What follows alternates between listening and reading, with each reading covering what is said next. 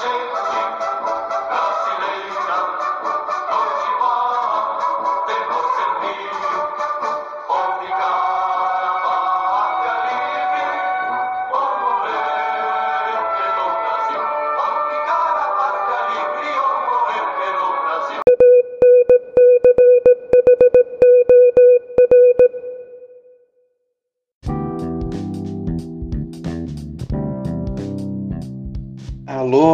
Estudantes do, do Olga Fintrave, aqui quem fala é o professor Daniel. Estamos aqui elaborando um podcast para poder trabalhar o tema referente ao Dia da Independência, dia 7 de setembro. Junto comigo aqui está o professor Douglas, de História, Opa. e o professor Alan, de Filosofia.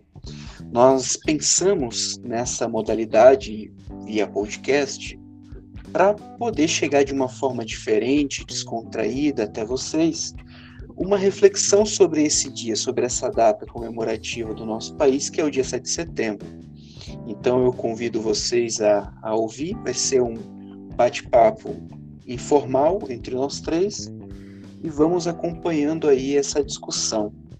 Colegas Douglas e Alan, convido vocês aí para a gente iniciar essa conversa para nosso início de conversa, pessoal, eu acho que para falar do 7 de setembro, uma das coisas que eu gostaria já de, de problematizar é uh, o sentido que as datas comemorativas elas têm na história, né? não só na história, mas também outras áreas do conhecimento. A, a forma como a gente comemora elas, elas acabam dizendo muito mais sobre o nosso presente, sobre a nossa sociedade, do que a data em si.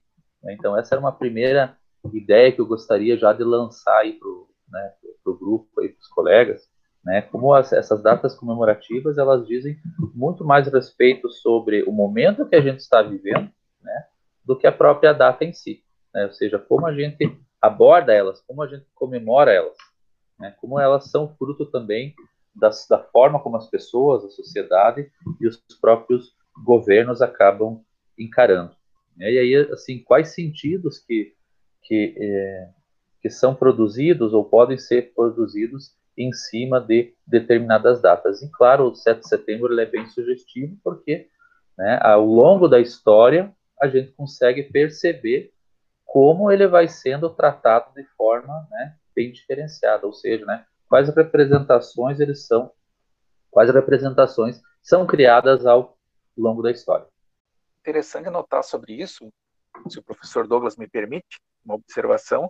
Vai lá. É como essas ressignificações desse, desses fatos que tem um, que a gente tem um lapso temporal em relação a eles, a gente está distante no tempo deles, e por isso eles exigem uma, uma reelaboração, a gente poderia dizer que são usos tanto da memória como da história, a gente poderia estender isso para a história, para a historiografia, para a escrita da história, mas que sendo uso, como todo uso que se faz de alguma coisa, também está sujeito aos seus abusos. Então, essas ressignificações, é, por vezes, podem, depois acho que a gente vai falar sobre isso um pouco, né? Isso, no fundo, está calcado um pouco na própria essência do que é a memória, do que é esse resgatar o passado, né?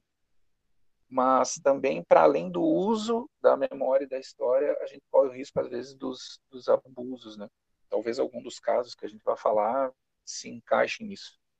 O próprio 7 de setembro, né, na, essa data como a gente conhece e que está atrelado à, independência do Brasil, ela mesma foi motivo de, de, de, de falta de consenso, digamos assim, lá no passado. É, o que eu estou querendo dizer? É, se hoje a gente tem o, essa data assim como algo marcante dentro da história brasileira, no início ela não, não foi uma data muito comemorada ou ela não tinha um sentido ainda. Esse sentido ele foi construído posterior. É, tanto é que no, nos primeiros anos não se comemorava é, é, esse evento em si como a, a independência do Brasil, era comemorado o próprio dia da aclamação dele como imperador. Então as festividades elas eram muito mais concentradas no próprio 12 de outubro, que foi, por coincidência, também a data de aniversário dele, se não me engano. Então tinha toda essa questão simbólica, a data de aniversário né, do Dom Pedro, esse cara que né, proclamou a nossa independência, e também essa data aí da aclamação dele como imperador. E também transitava ali em dezembro, que foi também, a, se não me engano, dia 1 que foi a coroação. Então, veja, é, algum, alguns movimentos no, no 7 de setembro, no, no outubro e também lá em dezembro. Então, era também um motivo de, de disputa essa data, né? Qual é a data para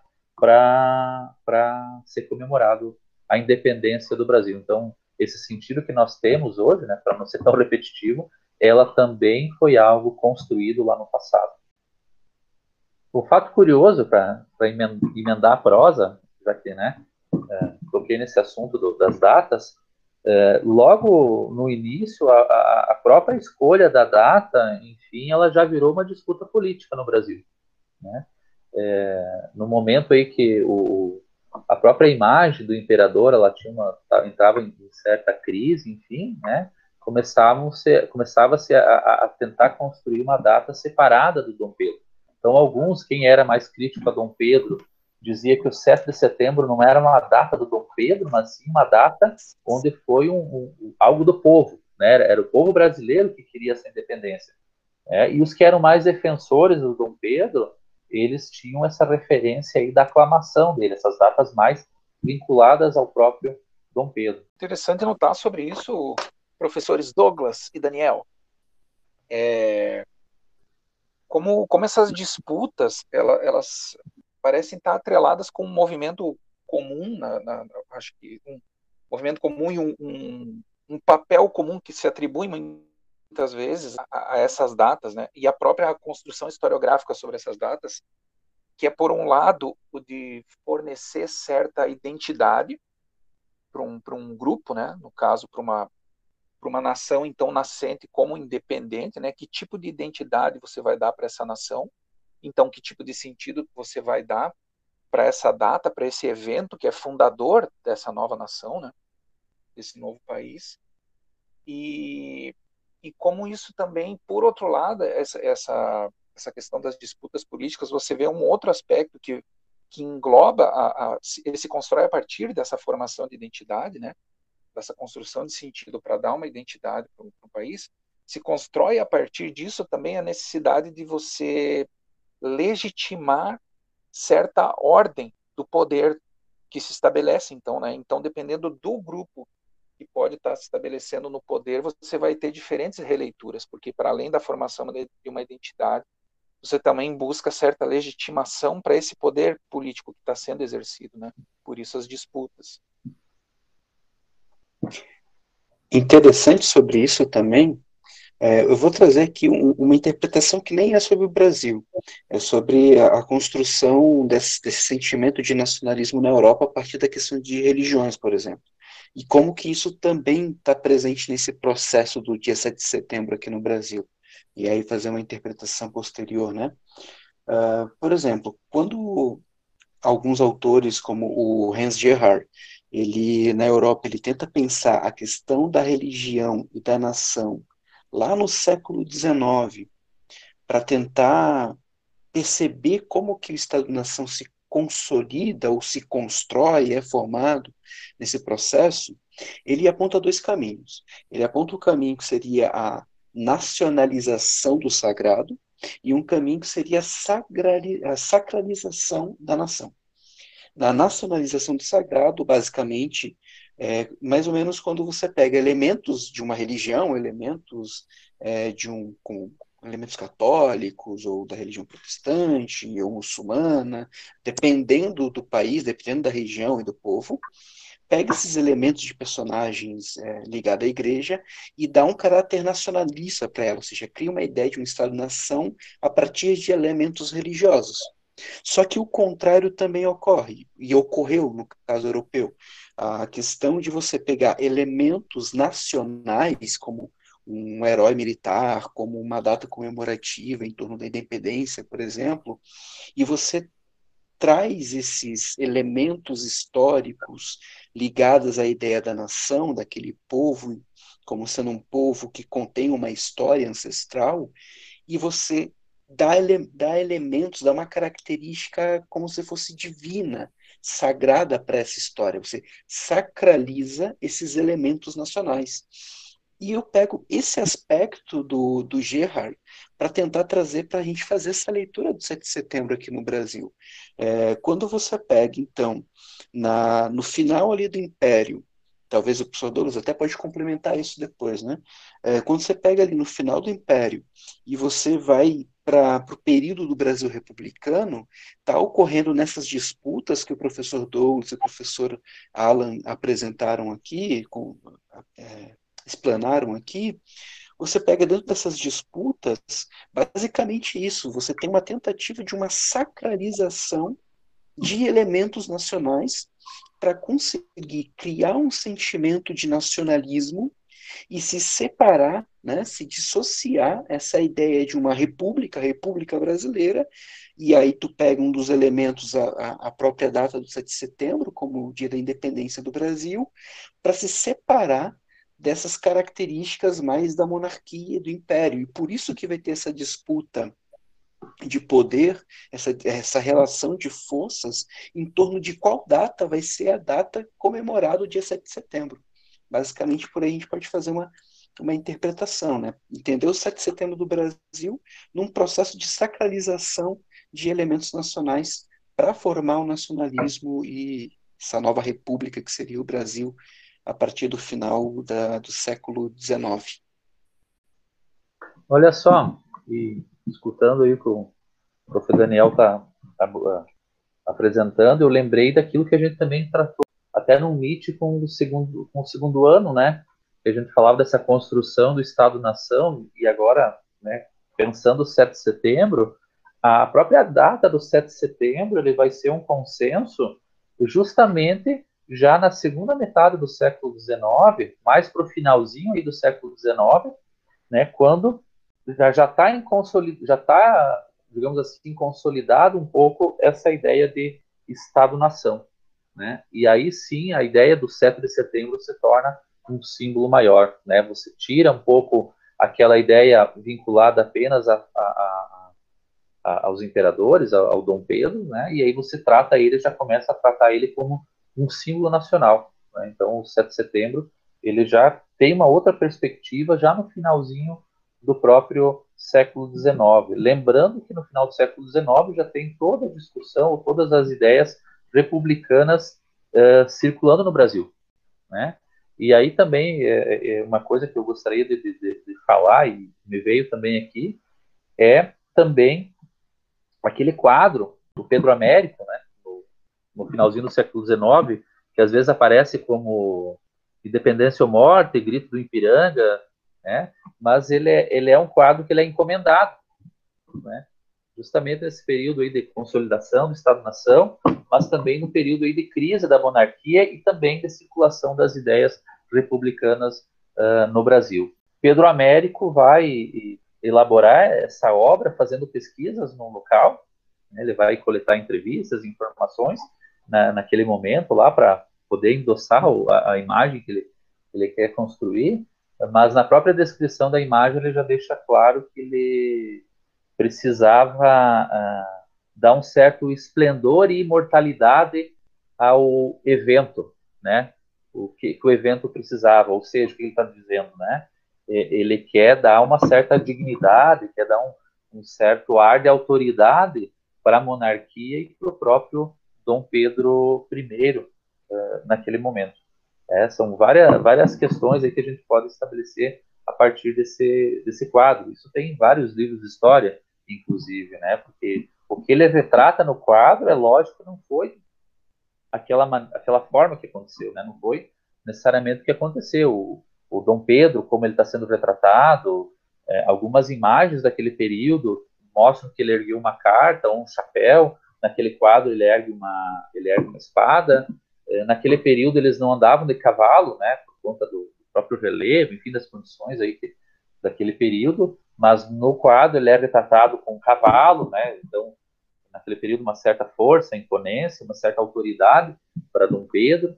Uh, outra característica que ele coloca no quadro é as pessoas que acompanhavam Dom Pedro, todas elas estão de uniforme, né? Então tem uma série de elementos aí que ele acaba jogando, né? Justamente é, é, numa obra que é encomendada, né? Não digo que ela é encomendada e dita o que ele precisa fazer, mas faz parte do pensamento dele, né? E daquele grupo, daquele momento, né? Você dá uma certa legitimidade, uma certa autoridade para o Dom Pedro I, né? Para a família real, para a monarquia que já estava em crise.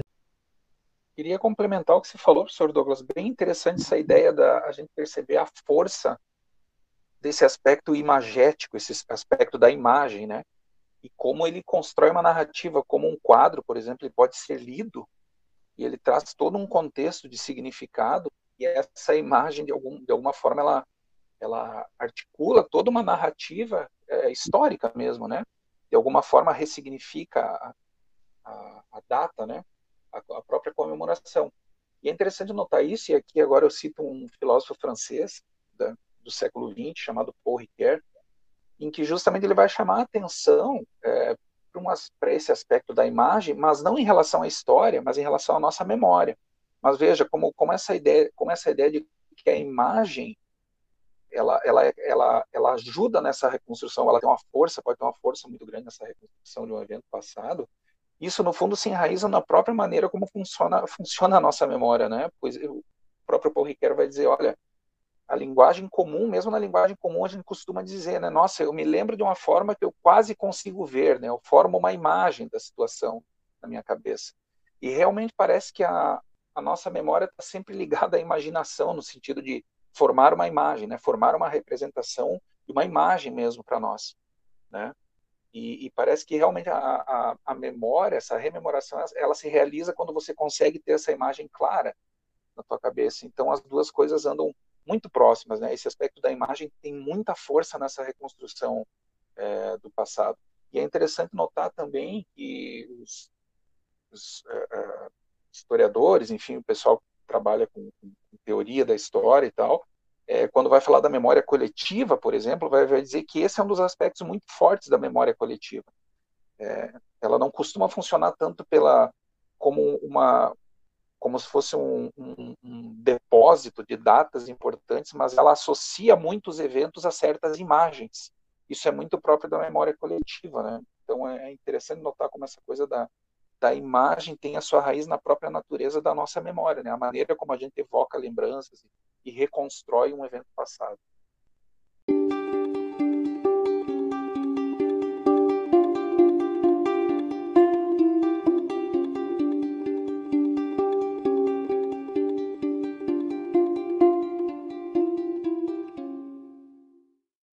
E já na virada do século, né, período republicano, é, não poderia ser diferente, é lógico, né?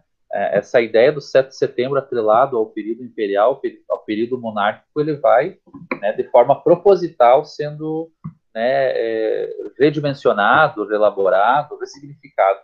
Então, como o próprio, a própria proclamação da República, ela tem a participação dos militares, ela já começa também a ter essa característica que a gente vai conhecer ao longo aí do, do Brasil republicano, né, o 7 de setembro, com essa característica cívico-militar. Então, uma, uma festa digamos, nacional, claro, comemorando a nossa independência, mas que o foco não seja tanto, né, Dom Pedro e o período imperial. Então, veja que também aí já entra em choque é, ideias de Brasil, né, então existe toda uma reelaboração do próprio sentido de nação após a, a chegada aí do, do, do regime republicano uh, no país. O próprio, eh, lá nos anos 30, o, o, próprio Getúlio Vargas vai também se utilizar muito disso, né, de, de, de associar o 7 de setembro a esse grande Brasil, a, esse Estado-nação, reforçar a ideia do nacionalismo, e um nacionalismo até mesmo exacerbado, né? E que a gente vai ver depois se repetindo no período da ditadura militar, após os anos 60, né? É, lá no, no, Estado Novo de Vargas, ele vai instituir uma cultura cívico-militar para o Brasil. Né? É, essa ideia de, de, militar marchando, né? os desfiles de 7 de setembro, também é fruto de uma, uma construção política, social e cultural em torno do, do 7 de setembro. Né? O próprio Vargas, lá na, na, na, no período da era Vargas, que a gente costuma estudar, ele vai estabelecer um, um calendário de comemorações né, em torno dessas, dessas datas nacionais aí, justamente para reforçar esse caráter na época nacionalista do governo dele, né, a própria ideia do, da nação brasileira, né, esse, esse culto também à centralização do poder, né, e fazer as pessoas, a partir dessas datas, se sentirem pertencentes ao Brasil. E, claro, é o Brasil a partir da ótica do, do governo Vargas. Né? Essas festividades elas vão acabar repercutindo os valores, as ideias do governo e reforçando esses símbolos nacionais a partir de sua ótica. Né? Ou seja, os símbolos nacionais eles são uh, utilizados, né? e isso não é, claro, não é uma invenção do Vargas. Né? É, vamos lembrar aí que nos anos 30, os anos 40, a gente está vivendo também uh, uh, aquele período né, entre guerras e logo já o período da Segunda Guerra Mundial. Né?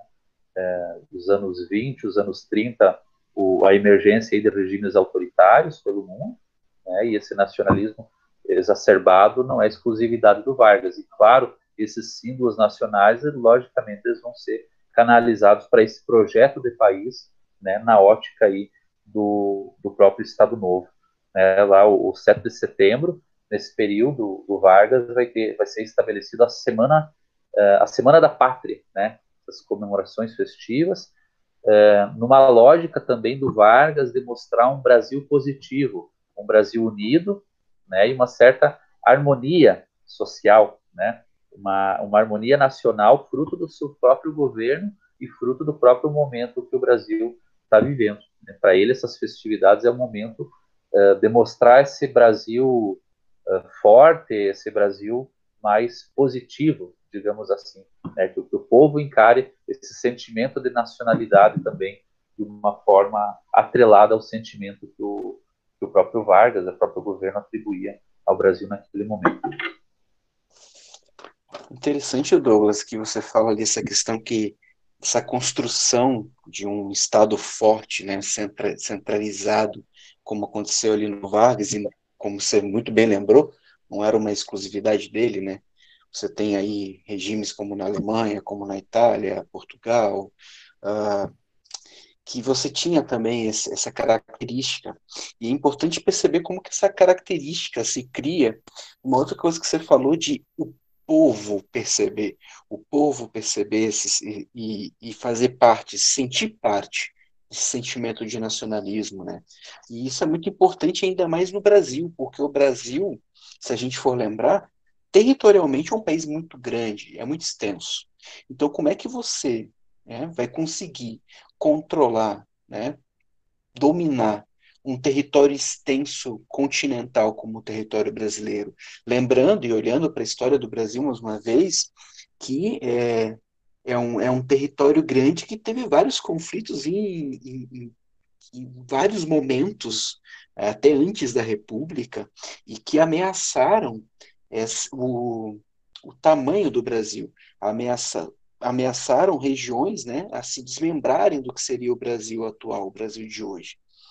E controlar esses movimentos separatistas, esses anseios separatistas, e manter o território todo unido, coeso, e as pessoas também todas unidas, coesas, se sentindo parte de algo maior, que é essa ideia de um Estado nacional, né, como como é, o Brasil está sendo construído nesse período que, que você trouxe, Douglas, é, é muito importante perceber a, a, simbologia do dia, 7 de setembro, do dia 7 de setembro e de outros elementos nacionais ali. Porque quando você traz mais uma vez naquilo que eu falei antes da sacralização da nação, né? Quando você sacraliza esses elementos nacionais e faz com que as pessoas se identifiquem com esses elementos, se reconheçam nesses elementos, aí é possível você, enquanto governo centralizador, dominar, controlar toda essa população que está sob esse, é, sob este governo, sob este Estado nacional como o Brasil. É, por exemplo, quando e o Benedict Anderson fala muito bem isso, né, de comunidades imaginadas. Quando eu aqui no sul do país é, me sinto fazendo parte de algo em comum com alguém lá na floresta amazônica no norte ou lá na, na praia nordestina ou lá no centro-oeste ou sudeste ou qualquer outro lugar do país eu, uma pessoa que não conheço nenhuma dessas, nenhuma dessas outras pessoas por todo o território brasileiro, que é muito extenso, mas eu reconheço os mesmos elementos, os mesmos símbolos nacionais do que esses outros, e nós é, comungamos né, desse sentimento de nacionalismo, ou seja, nós, mesmo sem se conhecer, e talvez vamos passar a vida inteira e não vamos nos conhecer, mas pessoas diferentes se sentem parte da mesma coisa e pertencente a essa grande, esse grande feito que é o Estado-nação, né? Queria complementar o que o nosso professor Daniel falou, que é interessante notar também que esse fenômeno, essa necessidade de uma criação de identidade, né, de um dado de um, de um grupo social, é, e aqui eu trago o antropólogo Clifford Geertz, é, isso faz parte de um nível muito fundamental é, dessa, dessa, a gente poderia chamar de sociabilidade, talvez, né? ou desse, dessa construção de uma, de uma sociedade, você tem que dar uma identidade para ela, né? E o Gertz vai dizer, então, que num nível muito básico, é, você necessita, né, a criação dessa identidade necessita dessa rede de símbolos, ou seja, precisa de toda uma rede de símbolos, de um contexto de significado que dê um sentido para as coisas e dê esse sentido de unidade né, para essa comunidade. E cria uma identidade, então. Isso num nível muito, muito elementar, anterior ainda, né, segundo Gerdes, anterior a qualquer, talvez a gente pudesse dizer, a qualquer construção artificial, talvez, é, certa, muitas aspas, né, manipulação desses símbolos, né, ainda antes disso você precisa dessa, dessa rede simbólica forma uma espécie de cimento aí para dar essa unidade e formar essa identidade. Mas é claro que a partir do momento que você fala em grupos sociais que têm uma estrutura é, de organização social mais complexa, necessariamente você vai precisar de um Estado, você vai ter um Estado, você vai ter uma hierarquia de poder, e aí o que antes, nesse nível muito básico, era, eram elementos simbólicos que davam identidade para um grupo, eles também são instrumentalizados e se tornam elementos simbólicos para legitimar esse poder político, para essa estrutura toda estatal, né? Para que você possa é, é não só dar identidade para o povo, mas também é, construir uma identidade entre o povo que, que, que, está sob as leis de um Estado e, esses, e esse Estado, né? Que no fundo está, que no fim estabelece essa, essas leis, né? Então você tem esse, esse duplo movimento, né? Essa, é, é, essa questão que vocês colocam sobre unidade e coesão e sentimento nacional é, é bem interessante e volta, no, volta novamente né, a nossa ideia inicial de como a, o próprio 7 de setembro, essas comemorações, elas são utilizadas e são reelaboradas. Veja só, é, a gente falou do Vargas, enfim, lá do Estado Novo, que foi um período autoritário e tudo mais, né? É, mas logo, né, passando o período de democratização, a partir dos anos 60, com a ditadura né, é, civil-militar, governos militares, a gente vai ter uma, uma, uma ideia muito parecida com isso também. Né, porque olha só, o que, que eles vão buscar lá no passado do Brasil, lá no, no passado do, do, período imperial, para associar o período da, do governo militar que eles estão vivendo, vivenciando e protagonizando, né, ou e a própria relação com o 7 de setembro. Eles vão buscar lá em Dom Pedro I essa ideia de unidade territorial e unidade nacional, porque Dom Pedro I, quando proclama né, a própria independência, e na sequência vai ter toda uma luta né, por é, unidade territorial no Brasil, uma unidade nacional, social, cultural, mas principalmente uma unidade territorial. E a própria independência, esse, esse contexto de independência do Brasil, ela, ela, é vista como um ato, né, um, um evento que é, consolidou o, o, território, o Brasil que a gente tem hoje e, e acabou enterrando por vezes a ideia de uma fragmentação. É, se a gente olhar a América Espanhola, porque um, um, grande medo das elites daqui era que acontecesse o que aconteceu na América Espanhola. Veja só, ela foi toda fragmentada. E o Brasil, né, ao contrário disso, ele conseguiu garantir praticamente todo o seu território, que era antiga colônia portuguesa. E no período da ditadura militar, eles vão exaltar novamente a, a ideia de Dom Pedro, mas nesse sentido aí que ele faz, ele combina com essa ideia do Brasil militar, né, de união nacional, união do território, segurança do território, e também vão é, trazer outros elementos da figura do Dom Pedro para o 7 de setembro. Por que, tem toda essa reelaboração do 7 de setembro e também da figura do Dom Pedro? Porque lá em 72, bem no auge aí da, da do período militar, está se comemorando os 150 anos da independência. É, e qual independência a gente quer mostrar para o Brasil daquele período? Né? E detalhe, uh, ali o início dos anos 70 é o, é o, período do milagre econômico também, né? Então tem todo o fanismo em, todo do, em torno dos governos militares e eles aproveitam essa comemoração dos 150 anos para também, né, criar essas relações aí. Então você vai ver nos jornais assim, com muito trabalho a gente continuará independente, né? A gente vai garantir a nossa independência e tudo mais, é, né? Associando essa ideia de progresso, de trabalho, né? Dom Pedro também ele não, ele não é somente uh, o imperador, ele é trazido naquele momento como um homem das armas e, na verdade, um líder militar.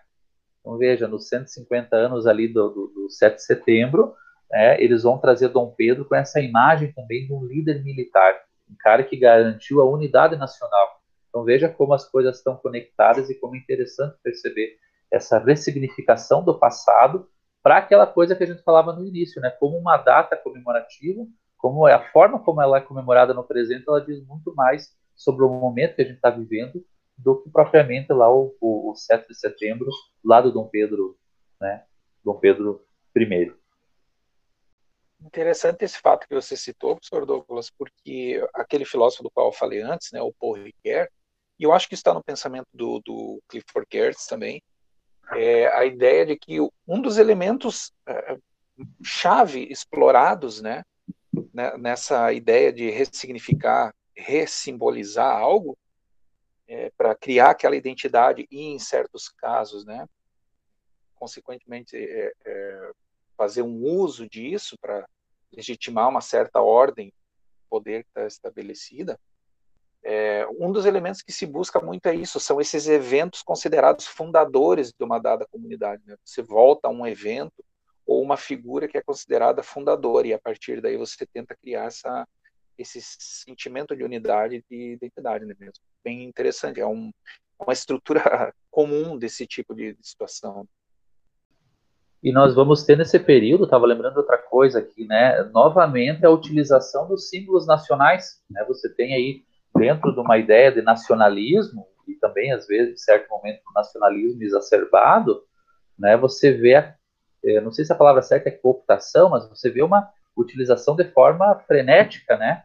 De associar os símbolos nacionais com os governos né, e com o momento político, econômico, social que está se vivendo. Por isso que quando você olha para esse momento da história do Brasil, você, você vai ver a associação entre hino, entre o, o próprio 7 de setembro, entre a bandeira nacional, né, então também isso é de uma de certa forma ele é uma construção, é algo idealizado, né, e volta àquela questão de uh, que acho que até o professor Daniel falava anteriormente, né, criar um sentimento de pertencimento né? Você precisa, você tem um povo, você tem um território, né? E você precisa fazer esse pessoal se encaixar aqui dentro dessa eh, de certos pensamentos, de certas estruturas.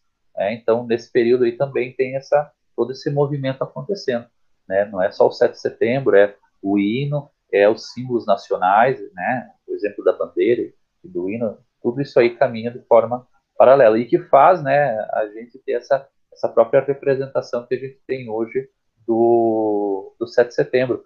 Uh, outro dia eu estava lendo uma reportagem, era uma notícia, não, né, uma, uma, enfim, que ela dizia assim, qual é a relação que existe entre o 7 de setembro e paradas militares, né? É, Para mim isso parece que, no, que é normal, né? Que eu, eu cresci associando, né, o 7 de setembro com paradas militares mas na, na, né, nessa reportagem que eu estava lendo, ele, ele, falava como isso também é fruto de uma construção, e aí volta lá o que a gente falava lá da própria proclamação da República, que foi proclamada pelos militares, uma certa uh, protagonização dos militares na política brasileira, e aí também essa, essa associação né, entre uh, o 7 de setembro, os símbolos nacionais, essas paradas militares. Né? Então, porque se for pensar a questão do exército e tudo mais, isso não estava posto lá naquele período do 7 de setembro e do próprio século XIX ali, né, até esse início do Brasil República. E ele dava exemplos de como a independência em outros países eles eram feitas. Geralmente países com histórico autoritário têm relacionado os símbolos nacionais e a própria independência com questões militares, questões de exército e questões de guerra. Né? Então, interessante também a gente perceber isso, né, de uma forma um pouco mais ampla, como ela está conectada com a nossa história, com os momentos políticos que a gente viveu. Até mesmo se a gente for olhar de uma forma mais ampla, eu estava aqui pensando, não sei se vocês compartilham dessa ideia, de repente até a gente pode ir para os finalmente da conversa a, a partir desse contexto, né?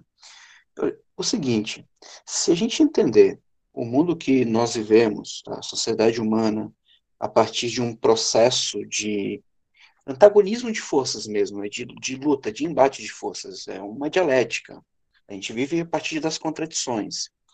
E o capitalismo atual, que está cada vez mais é, global e com os avanços tecnológicos ainda mais, é, com maquinário, inteligência artificial, as grandes empresas elas se tornam é, supranacionais e têm um poderio econômico muito forte dentro desse contexto atual. E que muitas vezes é um poderio muito maior do que a maior parte dos estados nacionais pelo mundo afora. E perceba só, como que isso talvez, e eu não estou afirmando, estou colocando no, no, campo da, da interrogação, da, da, reflexão mesmo, como isso talvez não venha a, de alguma forma, a, a apagar ou diminuir ou, ou é, contrariar essas formações nacionais centralizadoras e fortes, é, vendo uma, uma identidade nacional dentro de cada território nacional, né? esse sentimento de nacionalismo que talvez seja atacado com essa perspectiva globalizante desse, desse, desse grande capital né, que, que, que tem hoje em dia. E outra coisa, como que garantir, então, a independência, se de fato os países são independentes nesse processo macroeconômico atual que vivemos? E garantir, talvez, essa independência ou não, essa soberania ou não.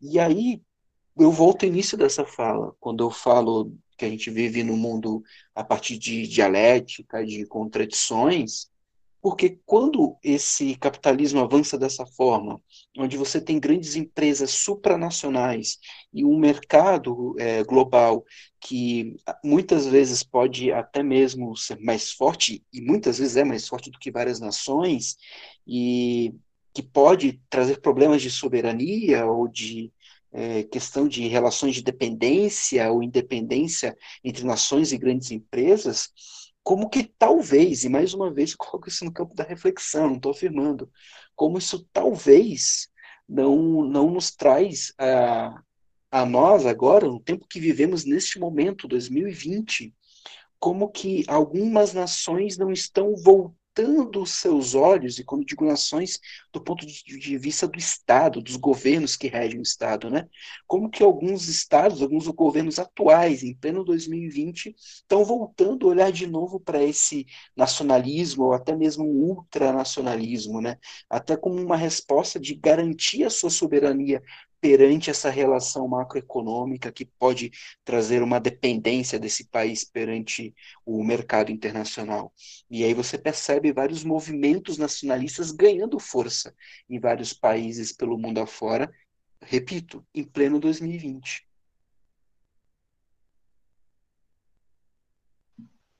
Cara, essa questão que tu colocou aí, pra, já que a gente está indo para o final da, os finalmente aí,